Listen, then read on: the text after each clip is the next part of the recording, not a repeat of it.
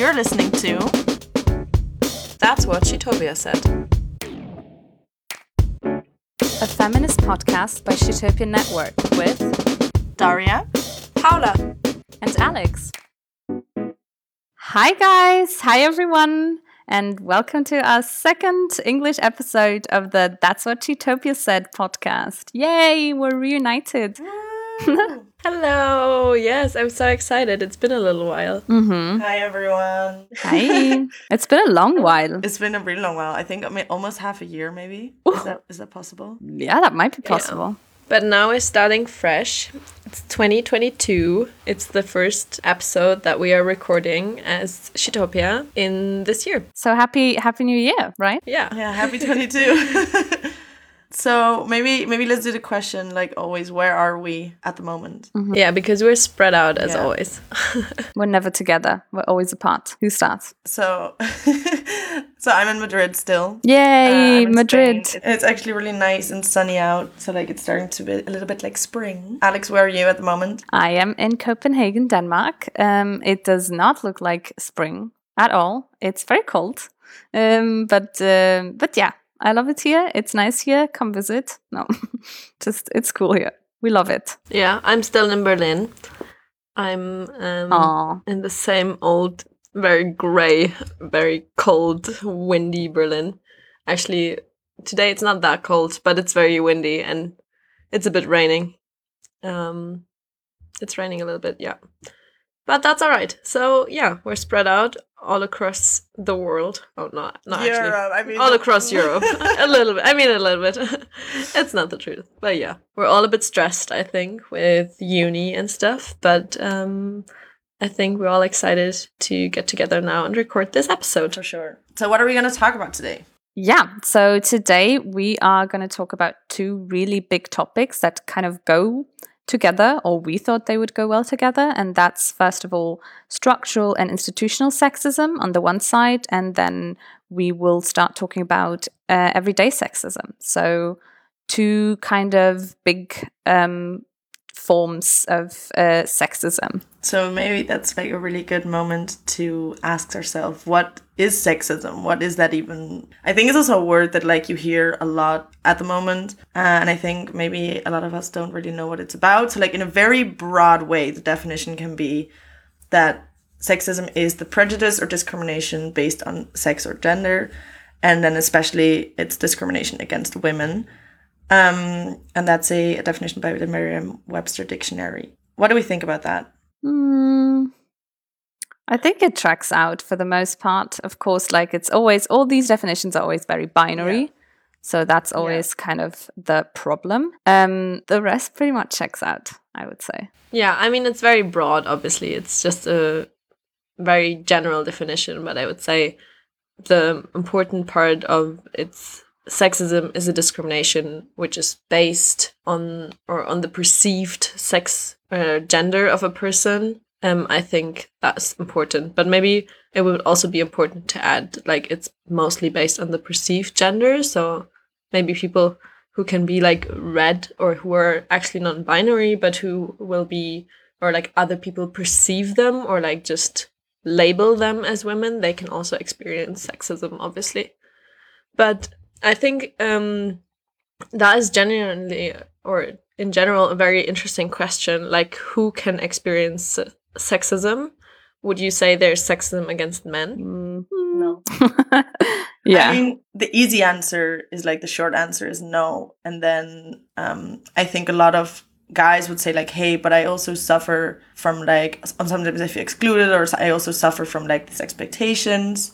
So I think men can suffer from patriarchy and like maybe gender stereotypes and expectations, but they're not directly affected by sexism. Mhm. Yeah, yeah. I probably agree that men don't really experience like direct sexism or like are confronted with direct sexist situations most of the time.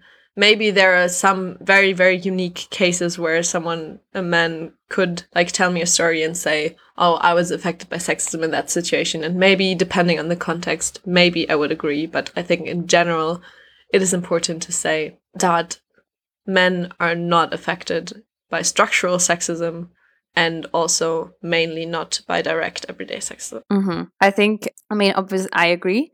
Um, and uh, the easiest way probably to explain like why it's not really possible for men to like experience sexism in the way that women or people who are read as women do um, is just that um, the main structure of our societies or of western societies at least is the patriarchy which yeah it's a system that mostly benefits men and mostly men are in power in positions of power in most situations. So there is a power dynamic that makes experiencing sexism for men hard or in some like i would even say maybe impossible. You can uh, experience some kind of discrimination. I personally would not call it sexism but yeah. Yeah. But I think that's kind of the point that like on the base of sexism, there is this power dynamic of superiority of the male gender. yeah. That if we talk about the patriarchy and like our society is formed around men in yeah, like in superior positions.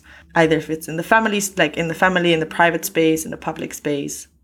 So I think that's just kind of why yeah exactly Yeah, and also every s- situation that can be read or that can be labeled sexist is embedded in a structure of sexism for women, and that's not the same for men. But maybe this is like a good um, a good point to actually discuss what we mean or yeah what we mean when we say a structure of sexism like what is structural sexism hmm So there's kind of two words that you can use for this form of sexism. You can call it structural sexism, and you can also sometimes call it institutional sexism.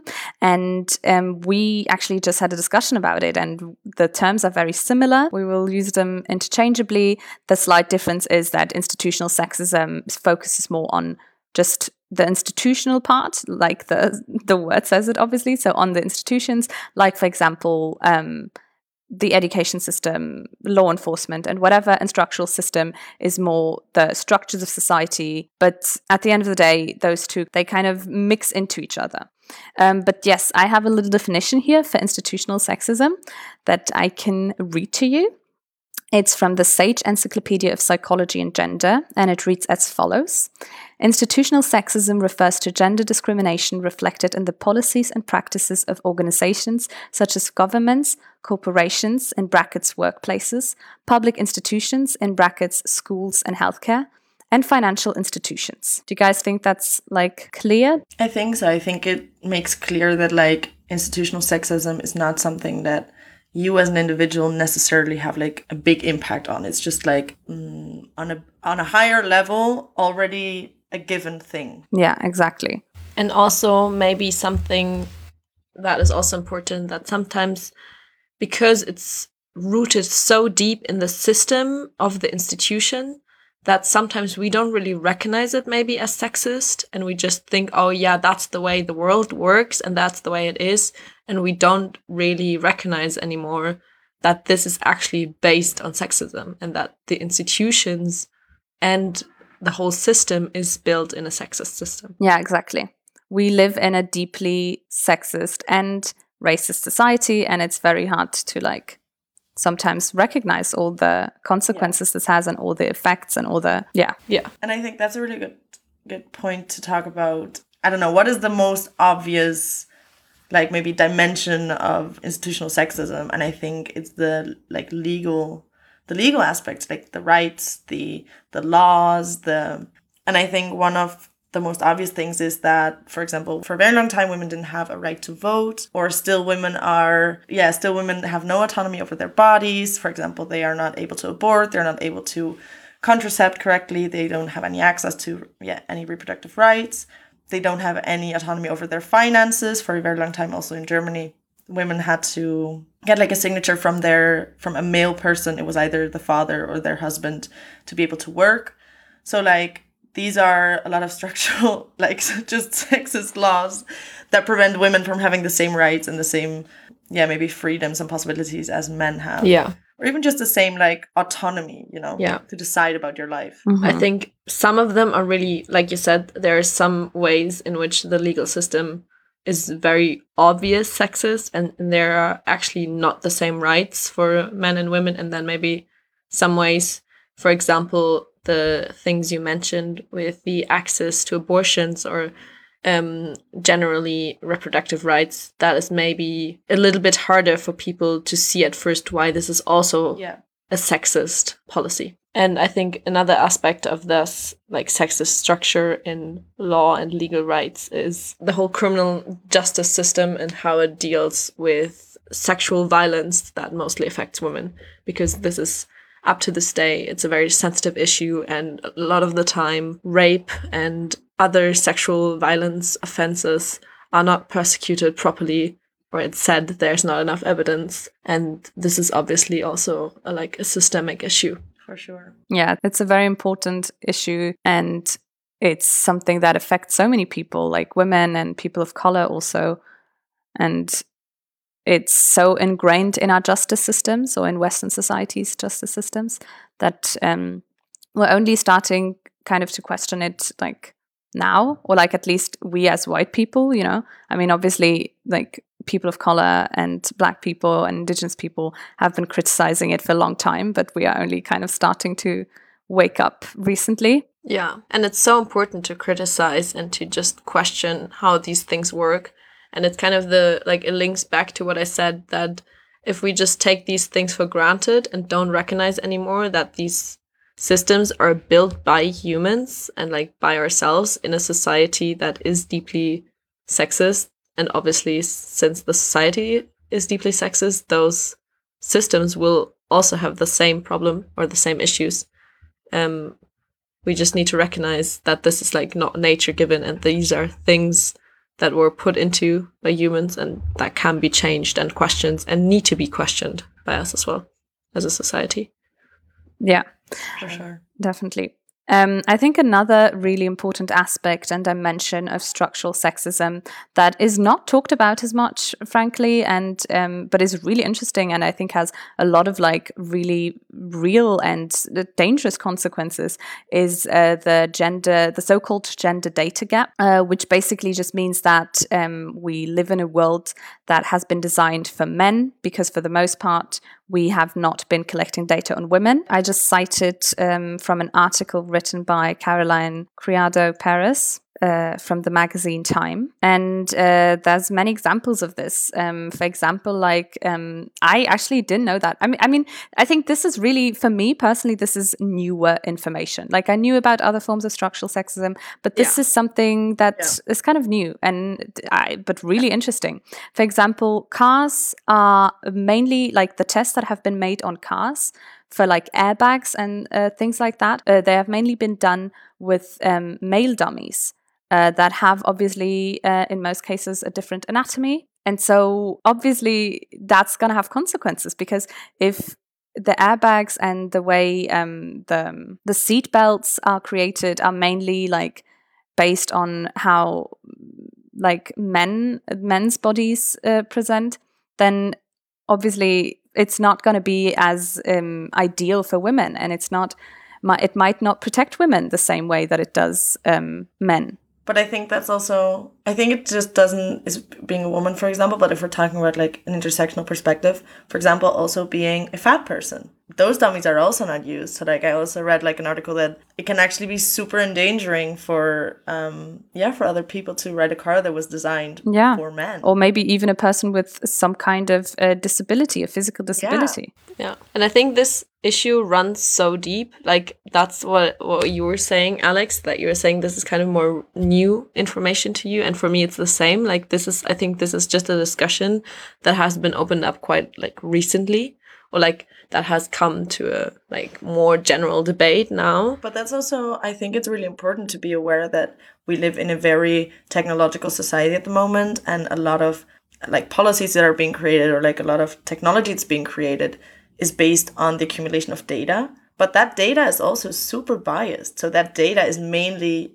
either made or like collected um, for like this white male stereotype. we as a society, but, but also me personally, I always think of science and technology and like data as something objective and something you Yeah. can trust. And it's it's coming out more and more that actually a lot of these things are biased. A lot of this research is biased. Um, the recent research about like some technologies but also if you think about health research you know about s- medicine. about anything really you know just those that research has been made so many years ago with very little resources by white old men. It's yeah it's disappointing and it's it's really fucked up um, that science, out of all things, is so sexist and racist. I think. Yeah, at one least. hundred percent. I think with medicine, I think, for example, one of the topics now where you can relate this super well to is the vaccine. That, like, I think now they, a lot of studies have shown that, like, women's menstruation is being influ- influenced by this, which was not, like, a known fact before, um, like, in the process of testing. Uh, but, like, also just in general, like, medicine, I think a lot of trials have been done Yeah. with male symptoms, male bodies. Um, yeah, kind of assuming that the human, like that all human bodies would react the same when that's not the case.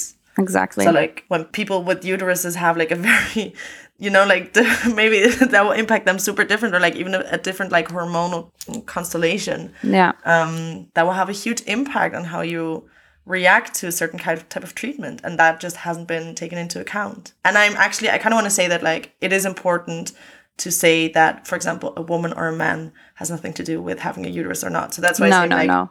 there can be males having a uterus and Yeah. also be i don't know excluded in this Negatively this. affected, yeah. exactly Uh, but yeah, actually, um, i- interestingly, it's only since 1993 that it's become kind of normal and normalized to include women and minorities in medical studies. That's, like Crazy. it's it's it's 30 years ago it's yeah nothing. it's nothing isn't that and like and even then the problem with research like medical research even after including uh, women and minorities in these trials is that afterwards when the papers are published they don't specifically um, talk about it, the possible differences that might have happened so they Exactly. don't they don't um, separate gender or they don't separate minorities and that can be dangerous and that can be detrimental to women and minorities because they might have other symptoms. They might have other um, um, side effects of specific medication or specific whatever. So, yeah, this Yeah. is. Yeah, also, yeah. I think um, what I also read that was interesting is a, especially about cardiovascular disease. That women go to the hospital and they will say like, "Yeah, I have this, that, and that," and the doctor will just be like, "Yeah, it's probably nothing." Like, it's it's nothing. You're just being dramatic, you know. And then they get sent home, and they might be having a heart attack just because they have different symptoms than men, and they're just Wow, sent that's home. crazy. Yeah, and the same goes for mental disorders. I think maybe you guys have heard of this. There's been a lot of talk about how ADHD presents differently in women than it does in men, and also autism Yeah. mainly because of socialization in this case. Um, so that uh, girls are maybe socialized differently. So they are taught to be quiet and taught to be like respect um, people when they talk and whatever. So they their their ADHD or their their form of autism presents in a different way because they know they are not allowed to react or act in the same way that Yeah. um, like women mask kind of yeah their- they mask their- differently. Yeah. And again, I think all of these things are still like we're still thinking in a very binary sense of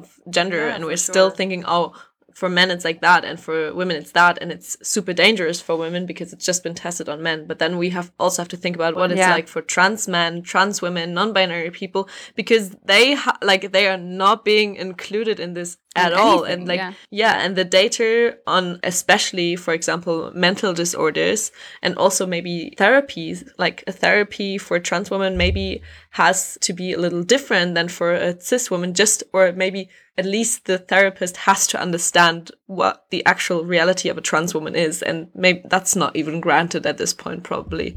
So I think we're still at the very like start of this whole discussion about the like the gender data gap and we definitely in the future need to include other genders sure. besides men and women but that's also what i what i kind of wanted to to um to talk about when i said that like if we're also talking about medicine it's not enough to talk about male or women but we have to talk about people with uteruses people without uteruses intersex people um yeah trans people or i don't know just Yeah. Medicine has to be more diverse Yeah, Research research, has to be more exactly. Research needs to be more inclusive in every single sense. Like in every yeah. if it's about gender, gender identity, um, ethnicity, age, disability, and so on, all these things need to have a place in research. It is crucial for us to realize that, and for scientists and researchers to realize that. Like, how have they not realized it yet? Um, because they are not affected most of the time. And Yeah, that's it's the issue. true. And I think, Yeah. and I think that's also it's not the total solution, obviously, but I think it's one step. Is again, as in so many times, is representation. Mm-hmm. Because if like if science is just made by let's put out the cliche again, but like by old white men, cis men, then they will just put out science that is also addressed to old white cis men. And I think if you make the science or like the researchers more diverse, then maybe at some point they will address a more diverse audience Yeah. or like more diverse data will be collected.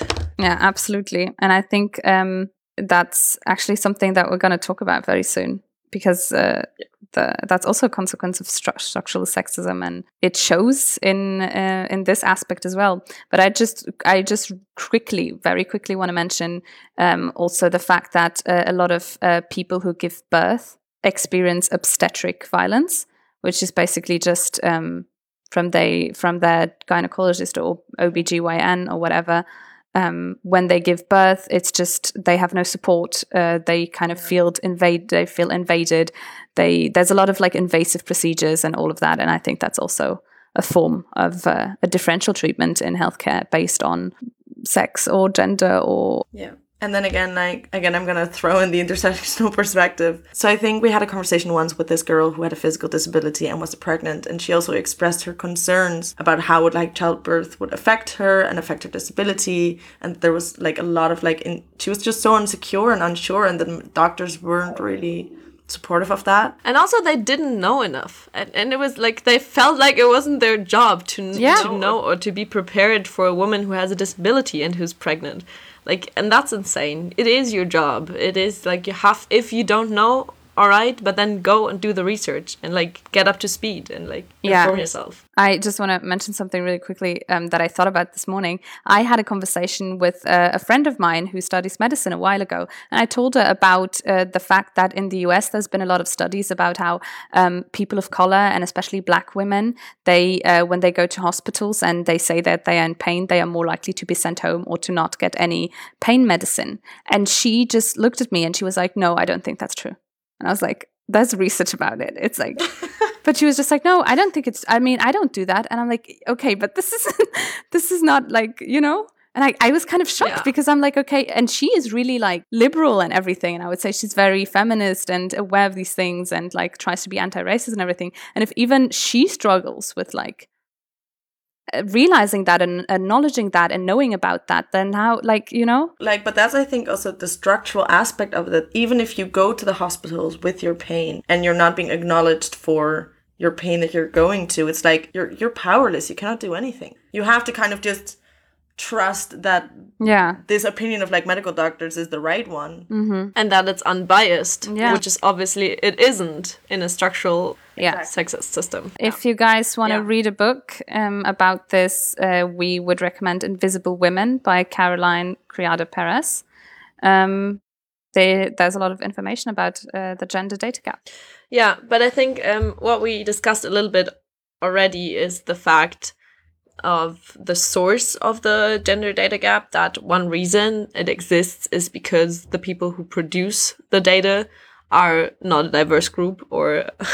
A lot, like a lot of the time, they are cis cis men, and um, this is actually due to another like big branch of uh, structural gender based discrimination in the education system and on the labor market, I would say. And I think this is like also more well known that there is structural sexism in this, but I think it's still important that we mention like some of the parts where this exists because there are just so many. Like, I don't even know where to start. I think probably the most well known part of this is like the gender pay gap, I would say.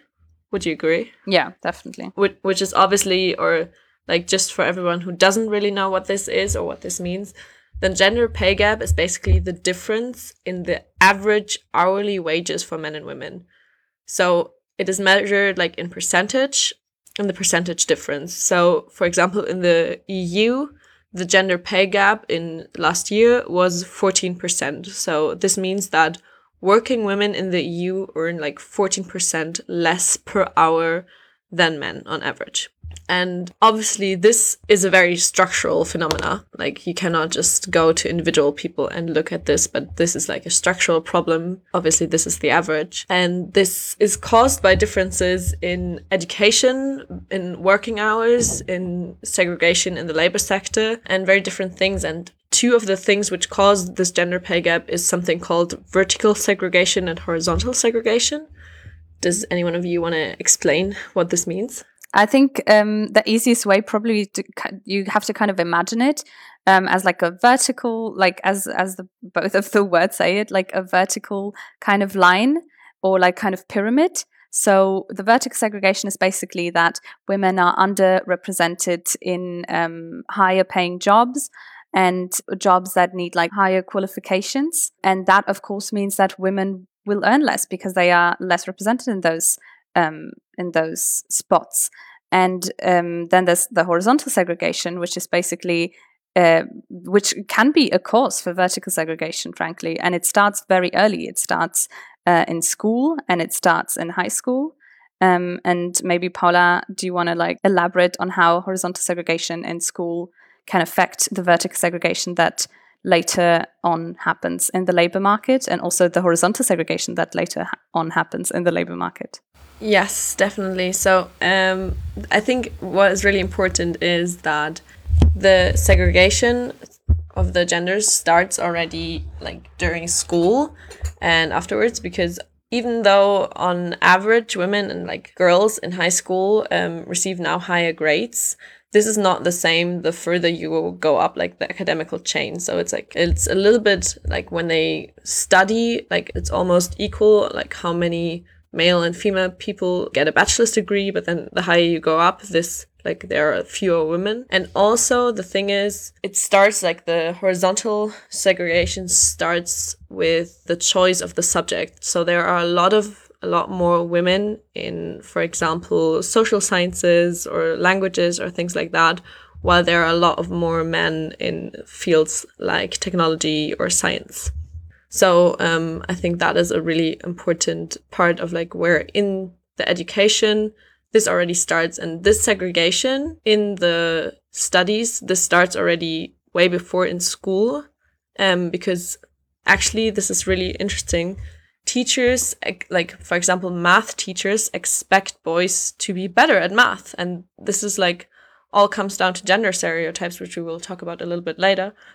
But this is kind of gives boys a lot of a better like confidence that they are actually good at math and that they will maybe later then choose this as a subject to study. And this confidence is installed way less for girls due to expectations of teachers and things like things like that and structural things in the school which i think is really interesting. And and also obviously very problematic because a, a lot of this like like horizontal segregation can then as you said lead to um, vertical segregation because women are in overrepresented in um, low paid jobs, for example, in low paid sectors. Mm-hmm. I just wanted to maybe like um, simplify very quickly the the difference between horizontal and vertical because maybe it's a little bit hard to understand the way maybe we talked about it. It's just vertical is just kind of climbing the ladder to earn more, and horizontal you have to think about it of like just all the different things that you could do, all the different jobs, all the different subjects that you could study at university.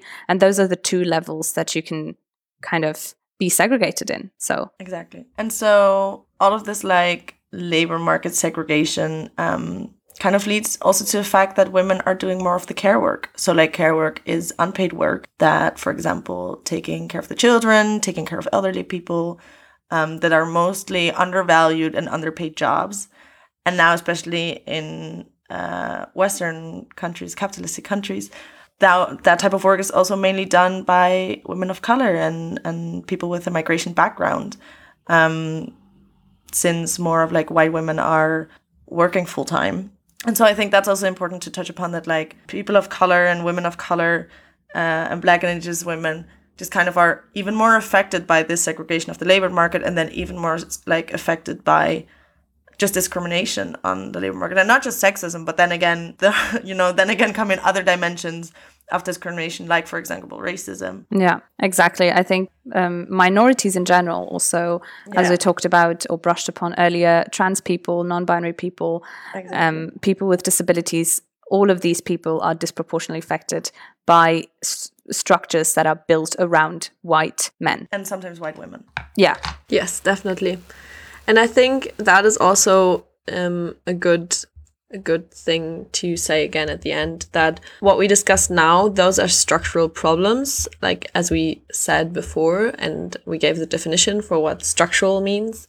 And these kind of issues can only be solved by structural solutions. So we need to be aware that these structures exist and that they are different as we just said for everyone and that there are different barriers and different um yeah just different barriers for example on the labor market and in the education system for different people based upon their gender or their race or their other other um other factors. And it is really important that we try to reflect our own position in this and our own privileged positions or what others might be facing, like what kind of structural discrimination, and then um, try to fight for the change in the system because that's the only thing, that's the only way this these issues can be dealt with, and this can be, for example, by voting for kind of for the kind of parties that will fight for the abolishing of sexist and other uh, discriminating structures or going to a demonstration or signing petitions and all that kind of things but i think we just need to be aware that in general those structural problems need structural solutions Yeah, and I think it's also especially for people who are in privileged positions, that's like an extra time to like step up also for other people and not just think about your own privileges, your own Privileges, benefits. yeah. You know, but kind of be aware of that other people might be struggling even harder just because of where and you know where they were born and who they are. exactly. Um, but that's maybe a good a good point to end kind of the first part about structural sexism and go into more uh, like on a personal level and an individual level of how do we live in a society every day where we are confronted with sexism and what does that mean um, for our yeah individual experiences. So we actually have two voice notes from one from hira from pakistan and one from carmen in spain who shared with us the last time that they encountered um, sexism everyday sexism. And let's have a listen to that. So it's about two days ago at work, I was told that I could not do finance properly because I'm a woman. And this thing, this comment came from somebody who himself is not good at finance and does not even know how to handle his own finances, had the audacity to post a sexist comment on me. The last time I experienced sexism was when uh, someone touched me without my consent. okay so what do we what do we think about these experiences these women shared with us Yeah, standard, right? yeah it doesn't surprise me at all yeah both are obviously very like shit experiences to have because they interfere with your on the one hand with your autonomy of your own body and then on the other hand it's kind of like actually discrediting that person across from you because of their gender and like saying they're not capable of doing something and i think that's very horrible Yeah. and i think that's not a it's not a good feeling and i probably most of us experienced similar things and it's just not a very nice feeling Yeah. And I think that's kind of what happens with everyday sexism that it comes in a lot of forms. It can come in obviously like a quite like for example forms of sexual harassment. And then they there might be sexism in sense of jokes that are like less obvious. So like I have a definition of everyday sexism, which is by the Council of Europe, which says that like everyday sexism is a part of a continuum of violence, creating a climate of intimidation, fear, discrimination, exclusion, and insecurity, which limits opportunities and freedom based on gender.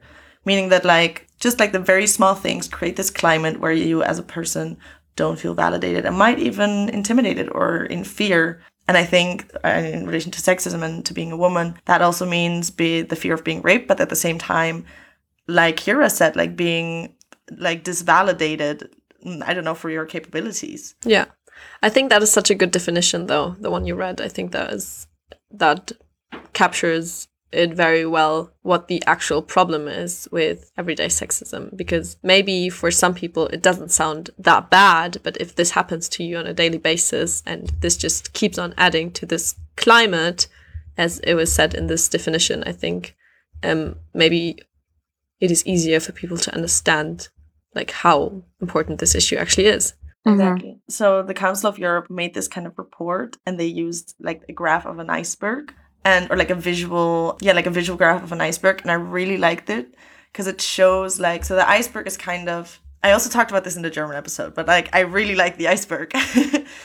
that the top of the iceberg is what we what's like the most obvious forms of sexism which i think everybody is kind of against like for example rape sexual harassment femicides like murder physical violence just kind of the obvious very extreme horrifying things that are being done to women because of being a woman or being read as a woman Mhm. and then like everything that's like the visible part of the iceberg and then you know the large huge part of the iceberg that's below the water that you don't see is actually quite i don't know sometimes it comes creeping in like jokes mansplaining i don't know sexualization of women objectifying maybe also shaming shaming, not really recognizing or like nuancing a certain acts of violence, not speaking up.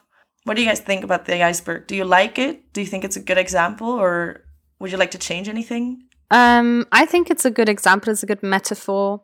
Um, I also think what is what I think is um, important um, about it and, and important to mention is that of course like the most pressing issues of feminism and of like fighting gender inequality and sexism are femicides, are rape, are sexual violence. Yes. Obviously, those are like the most important and the first step and especially for the people who are most affected by it which are usually trans women and women of color and black women and so on. So that's it does a good job also of representing you know the urgency of uh, different things. But of course i think it's it, it's important to see all of the problems and it's important to to see that like yeah all of these are problems and of course some are more pressing than others but all of them are valid um, but sometimes, you know, the thing is, I would even sometimes say that not even rape and sexual violence and femicides are on the top of the iceberg. I would sometimes say that the iceberg is completely underwater and that Yeah. people just ignore everything, you know? Yeah. yeah Or that it's not seen as a structural thing, that it's not seen as something that is kind of accepted and normalized in society, but that it's, I don't know, just acts of violence, you know, like acts of random violence from people who just lost their mind. Yeah, yeah. No, it's about how we see women in society, what image is projected, um, the objectification of women, sexualization, which is runs so much deeper. Like I also think that a lot of us women have internalized sexism against other women, against ourselves. yeah. But I think that's why the iceberg is actually really good because it shows how how these most pressing issues or how those what you described as the most urgent things we need to deal with as feminists, how those are enabled by those other things, you know? This is just like I would say that rape and femicide is enabled by this culture that allows it in a way and that is and that or this culture that is called rape culture, for example, and that starts, I would say, with sexist jokes or jokes about rape and things like that, where those those are like treated as Daria said as individual random acts of violence and not as this whole structure. And I think that is really important, and I think that is something that this iceberg shows really, really well. Yeah. And I think also a lot of women, sometimes I don't even notice anymore when people are being sexist because Yeah. I just like, I just brush it off. Yeah, I, I was about to ask earlier. I wanted to ask you guys when was the last time you experienced sexism? And then I thought about it myself and I was like, I don't even remember. It's so normal for me. And I, get upset about it, you know, for the second that is. But then I'm like, I have to brush, like, I have to move on. I have to brush, like, kind of over it, which is really not okay to say. But it, it is unfortunately like the reality of our lives. And Yeah. Yeah, I mean, I think the last time, or I mean, I work at a coffee place and now, uh, and I'm a female barista, and like the coffee world is also dominated by men. like everything. like, like everything. Yeah. And like, I just, now I'm struggling a bit with that, that like, I actually do feel that sometimes my opinion, but I also like, I noticed that, for example, with Mm, the cooks or like the, like the female cooks or like the female pastry chefs that like our opinions might not be taken into account that much or like I don't know we're just not as valued. And that's really weird but like on a daily basis I'm also like sexualized a lot. Like when I make coffee like people think it's very hot and sexy and like mm. that I have nice eyes you know like I don't know Yeah. so like a lot of sexist comments as well um Yeah, that's horrible. or like people are surprised when I make like a really good coffee, or like when I can tell them a lot about like coffee in general. And then yeah, that's kind of what I'm struggling with at the moment. But that's also more. It's like it's it kind of sneaks in, you know. It like sneaks. It's so not obvious and so internalized that like I don't even notice. Yeah, sometimes. I think sometimes I have a couple of things, um, or like I just remembered a couple of situations where I was just confronted with like very blatant like Yeah. harassment, sexism kind of thing. Like because you talked about your workplace, like I used to work at this tourist information center, and like I was dealing with people visiting like Berlin as a, as tourists, and there was this once there was this one guy who kind of like came up and started talking to me and then he kind of asked me out a little bit and i obviously said no because this was already like really weird and like inappropriate because i was working at that moment. And obviously i kind of like rejected him but i was being very polite and very nice. Um but i felt really uncomfortable already because this was so inappropriate. This was my workplace. And then he just didn't go away. Then he just started kind of like abusing this this power of of me being like in a service job and being like having to be nice to people so that he was just kind of like he was obviously not interested in the things that we offered like as a company as kind of like visit berlin company whatever. But he just like kept making conversations with me and just like asked me about random things and just made up things and put me in this really really uncomfortable position until like my coworker who was also kind of my boss she was at some point she was just like leave her the fuck alone and just like piss off. And i was so like i was so grateful for that like that she just kind of came and saved me because i was like i was 18 years old. This was my first like proper proper job where i was in this and i like i didn't have i didn't know if i I've, like if i was allowed to speak up for myself and like to stand up for myself because i feared that it maybe would have consequences or he would complain like he would complain about me with my boss or something like that. And that was like one of the m- most like blatant or direct abuses of this kind of weird power dynamic and which is was also like power dynamic between someone who works there and who's kind of using that service but then also this weird like sexist patriarchal power dynamic that was horrible Yeah, that's. But I also feel like whenever you're kind of trying to speak up about it and maybe wonder if you should say something, then like I think a lot of people also feel attacked when you just mention that or like they kind of feel stepped on their foot or like I just I feel like it's this kind of taboo topic to be like, hey, that was kind of sexist you said, or like, hey, there was kind of a sexist structure that you have in your company. It's also exhausting to constantly It point it out because it's everywhere and it's constant and it's it's like a it's a plague, you know. And to have to and I know it sounds like really like kind of bad feminist of me to say that it's exhausting to point it out, but it it truly is and I know that many many women and other people feel that way. Like I know that I'm not alone and I think we can admit how exhausting it is. Of course, Yeah. that doesn't mean that we should just stop, but it's okay to sometimes say, like, for my own mental health and for my own, like, the situation that I'm in, maybe it's also a dangerous situation. You know, it can be like Exactly. what Paula talked about that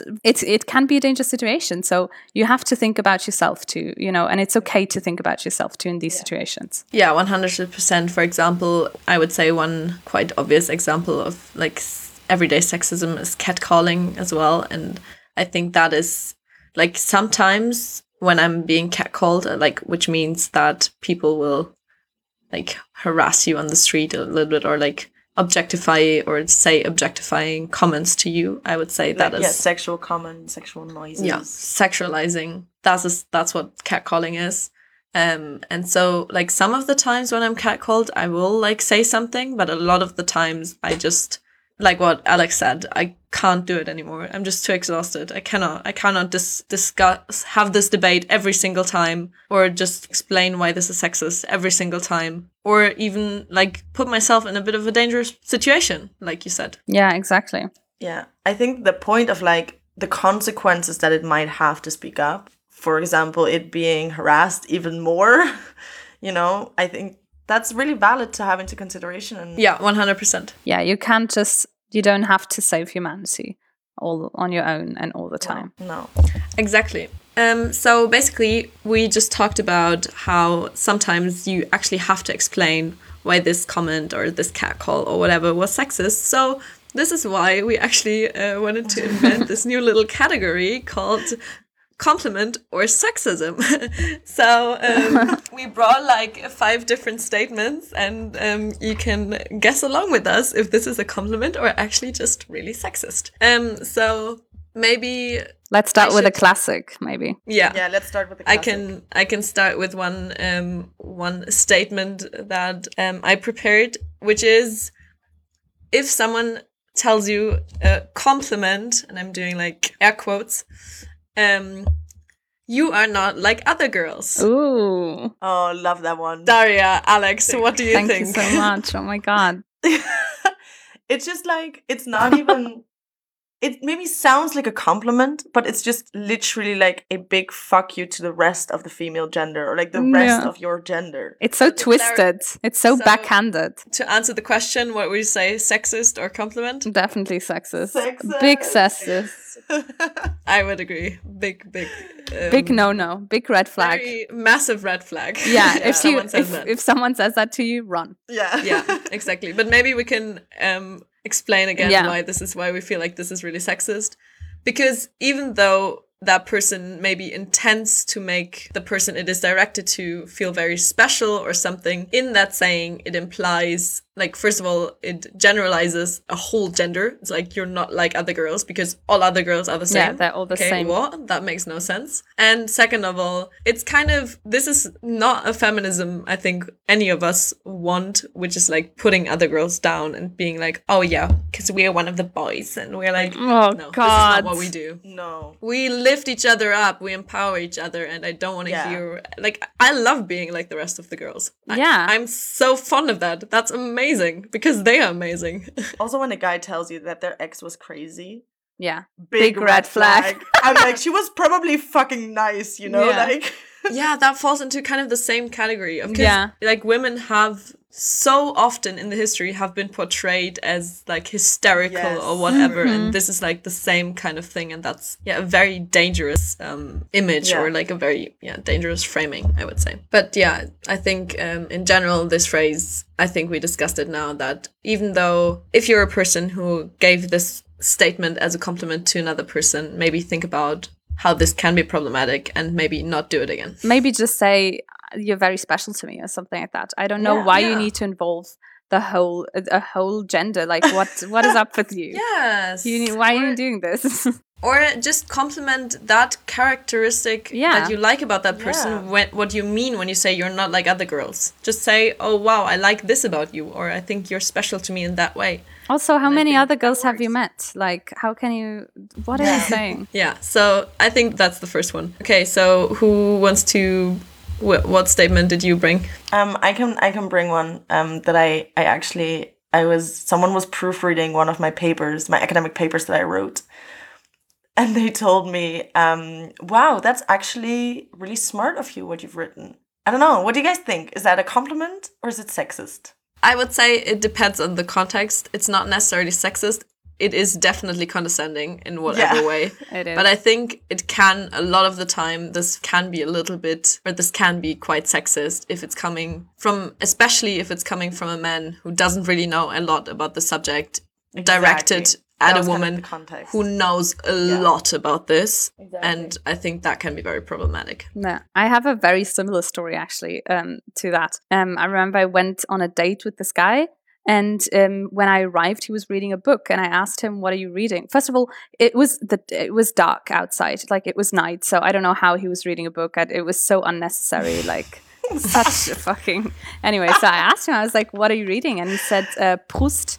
No, he no, he started by saying. Oh, you probably don't know him. And I was like, "Uh, um, okay, who is it? And he was like, Marcel Proust. And I was like, yeah, I know him. And he was like, yeah, but you know him by name. And I'm like, no, I've I've read what he wrote.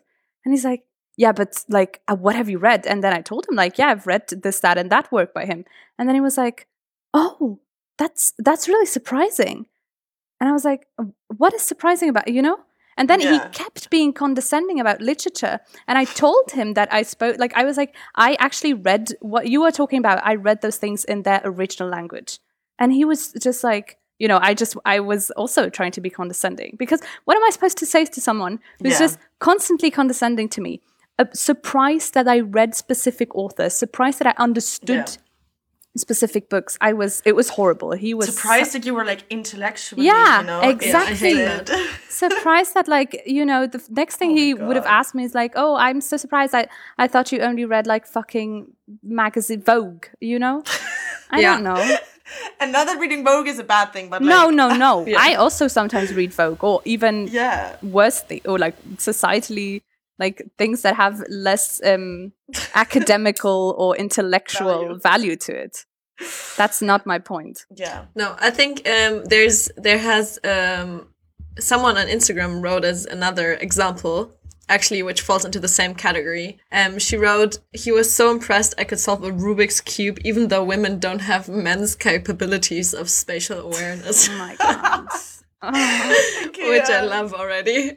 It's I think we're making clear what the problem with these statements are and why they are not a compliment because they are patronizing. They are um what did we what did we just say? What is the word? Um condescending. They're Yeah. patronizing and condescending and they are kind of letting the other person know that you didn't have the expectation that they were actually smart or that they actually know something based on their gender.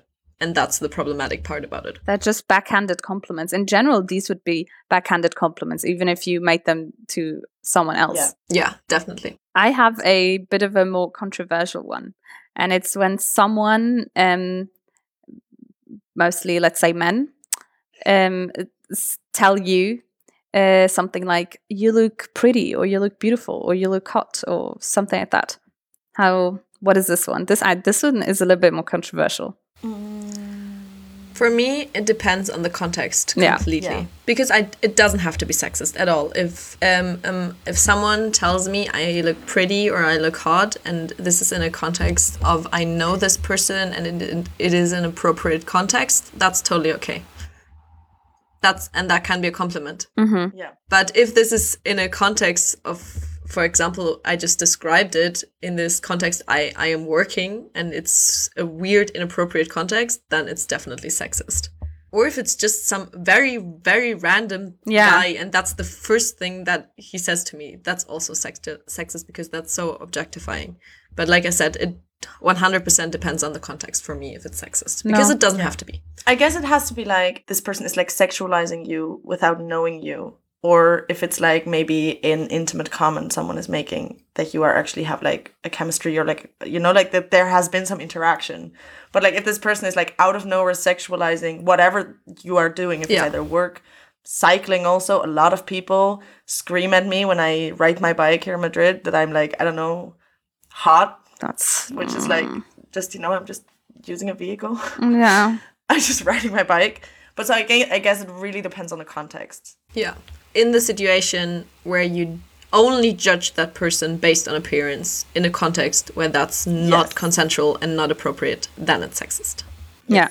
I also think um, the problem with this comment is that it often leads to more comments. You know, it's not just like, even, I mean, I would say it's pretty creepy if a random person just like on the street tells you that. I think that's already kind of creepy. But then if that person like continues, like kind of telling you, oh, do you want to meet up or give me your number and stuff like that, that makes it very, very, very problematic, very invading. And that's kind of, you know, a sexual harassment.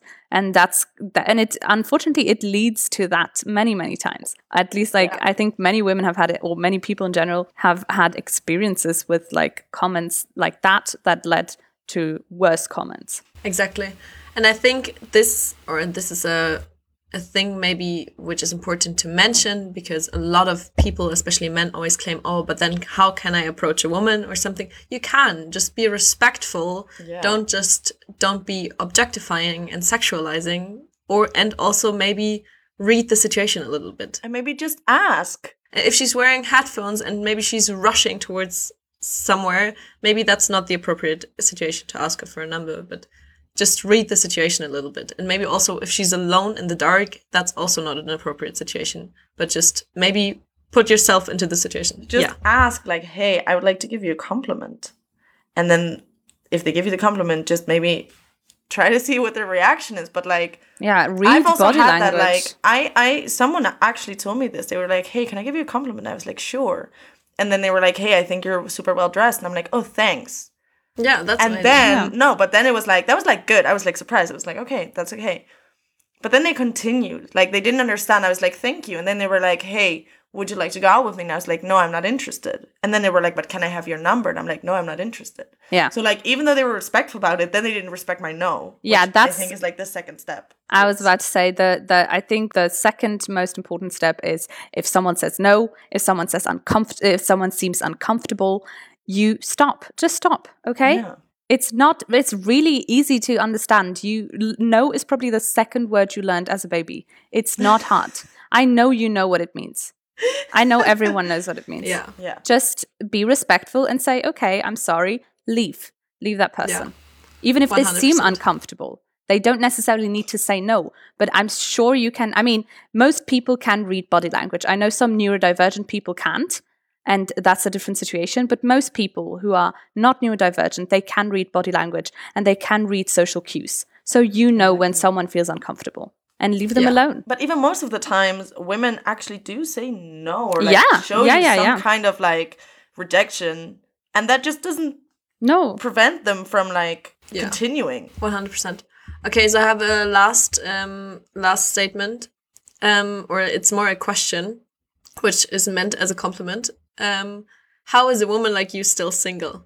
Oh my god. I would say it's not as bad as some of the other examples we had, but I would also say it's quite sexist because I feel, first of all, it suggests that there's something wrong with being single, which I think is a very weird thing to suggest. And then also, which kind of goes hand in hand with that, it kind of suggests that you have, like, as a single woman, you are, you have less value without a, like, male partner. And I think that is also pretty problematic and weird. I also think it's a little bit like the comment, you are not like other girls, because you are kind of saying, how is a woman like you? So other women, it's normal that they're single, but you, you Yeah. are. So I don't know, like whatever they Yeah. think of you, you know, that also. yeah, I think that is 100% true. And I think like the background of all of these things is that there are certain expectations of what a woman is or what a woman should do or what a woman should act like. Yeah. That there are just these stereotypes like that we've talked a couple of times about like what is being what are gender stereotypes or like what is it and like why is it affected by this? But all the compliments that we've just seen just kind of based on that we have a certain image of what a woman should be or a man should be and what we should act and what we should think like. For example, about the Rubik's Cube. So like Yeah. women, you know, they're just less intelligent, have less spatial, I don't know, spatial awareness. Whatever um, the they fuck cannot- that means. like they cannot drive you know like we are more like we're more emotional we have like take better care of children which is all fucking bullshit yeah. Um, or at yeah. least most of those stereotypes and expectations, which is important, even if some of them can be true in certain situations, they are all like social constructs. And that's Exactly. like if women are on average maybe more emotional or more connected with their emotions, it's because they were raised in a way that they were allowed to be more in touch with their emotions exactly. compared to men who were told from like from childhood on to maybe not deal with their emotion or to not show their emotions Exactly. as strongly. And like that is the thing with stereotypes. They s- like they want to make you believe that they are biological or they are natural or whatever but they aren't. They are just created and they are just created by society. And i think that's also like kind of what sexism inherits that boys are being taught that they should be assertive towards women or that they should maybe ignore a no or that women should have to accept these type of comments or to be a good wife or to be a good mother or to be a good whatever to have a partner and be validated by them. So like i think it's quite connected you know that like these gender stereotypes and the daily sexism because that's kind of it's kind of the origin of the it's the sexism origin yeah One hundred percent. I mean, that's. I think that's the thing that we probably learn at the end of this episode is that we live in a society where this these gender stereotypes exist. They are then reproduced in institutional and structural contexts, and then we experience them as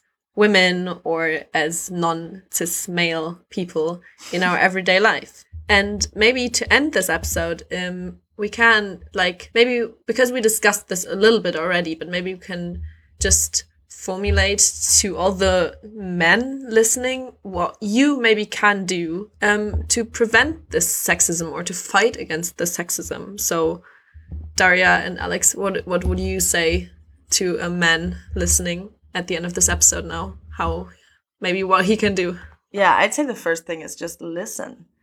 Just try to listen what women are actually telling you. Try to listen to what their stories are, what their experiences are um, what what it's like living in a world where maybe it's not made for you.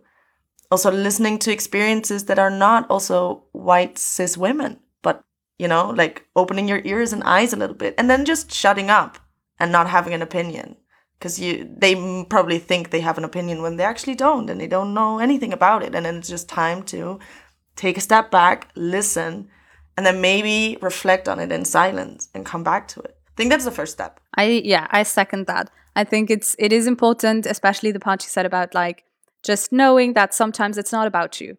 Like the way that white women should step down when it's about um, black women, women of color, indigenous women, and other minorities. That's the way that men should kind of shut up when it's not about them, when it's mm-hmm. about women in general or non-binary yeah. people and i would say my big like my the first thing that came to mind is learn about consent just like every type yeah, of consent 100%. that means when someone says no that means when someone means uh, seems uncomfortable when someone is drunk when someone is unconscious all these things. It should be the thing is it should be normal.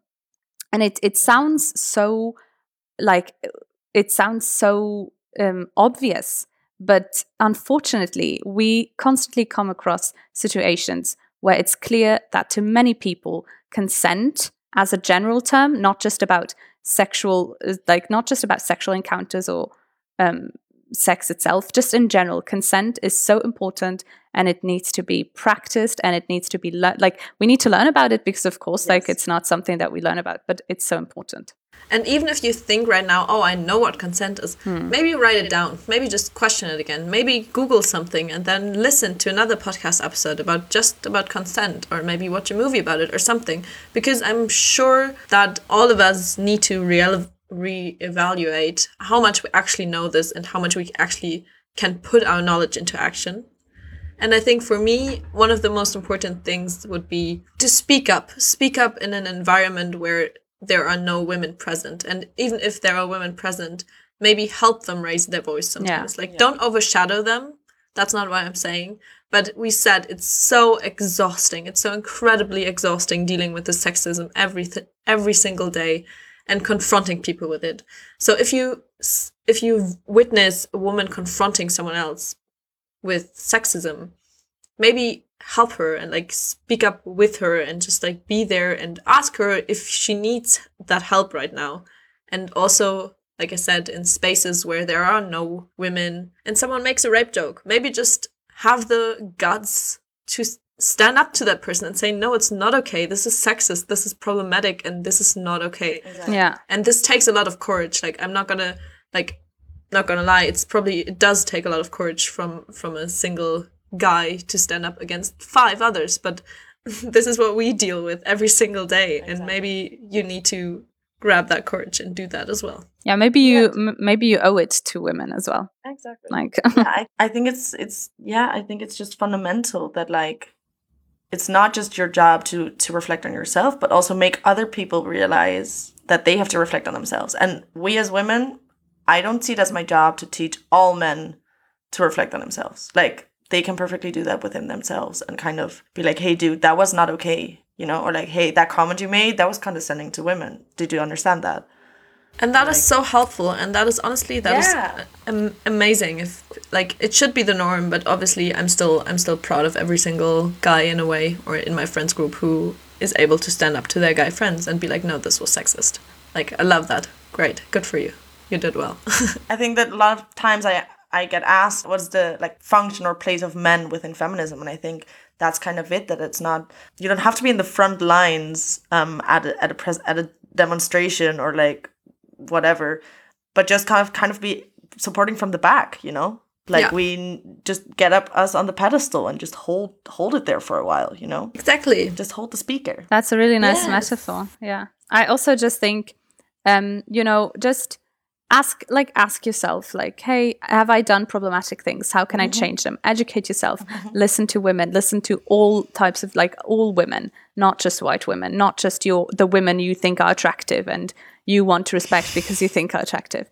Like, educate yourself just be open to criticism understand that this is a structural problem as well and that we don't want to like just point at every single man but unfortunately you and all of us we are part of the society and we need to change it together. So it's important to reflect on yourself on your own mistakes and that's something that also we do that women should do that all women should we should reflect on our type on our feminism on our internal sexism of course but so should men Yes. And I think this um, is a really good message at the end that at the end of the day, we can all do some things as individuals, but also we just need structural change. Yeah And um, we should fight for that and keep fighting for that. So they go hand in hand Yes. Yeah. So this was a really, really long episode, I think, but I think we covered a lot of things. Um, I hope you learned some new things um, or some new information or maybe gained just a new perspective or a new view on things. Um,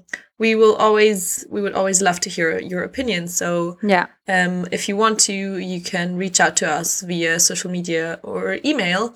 Um, we will all put that in the show notes as well as our sources. And then we would like to thank you for listening and just maybe have a look at our Instagram once in a while, at our website, our newsletters. Um, a lot we put out a lot of stuff. Yeah. So we there's a lot of more like we do a lot of more educational work so that's Yeah. a great start to educate yourself about sexism Yeah.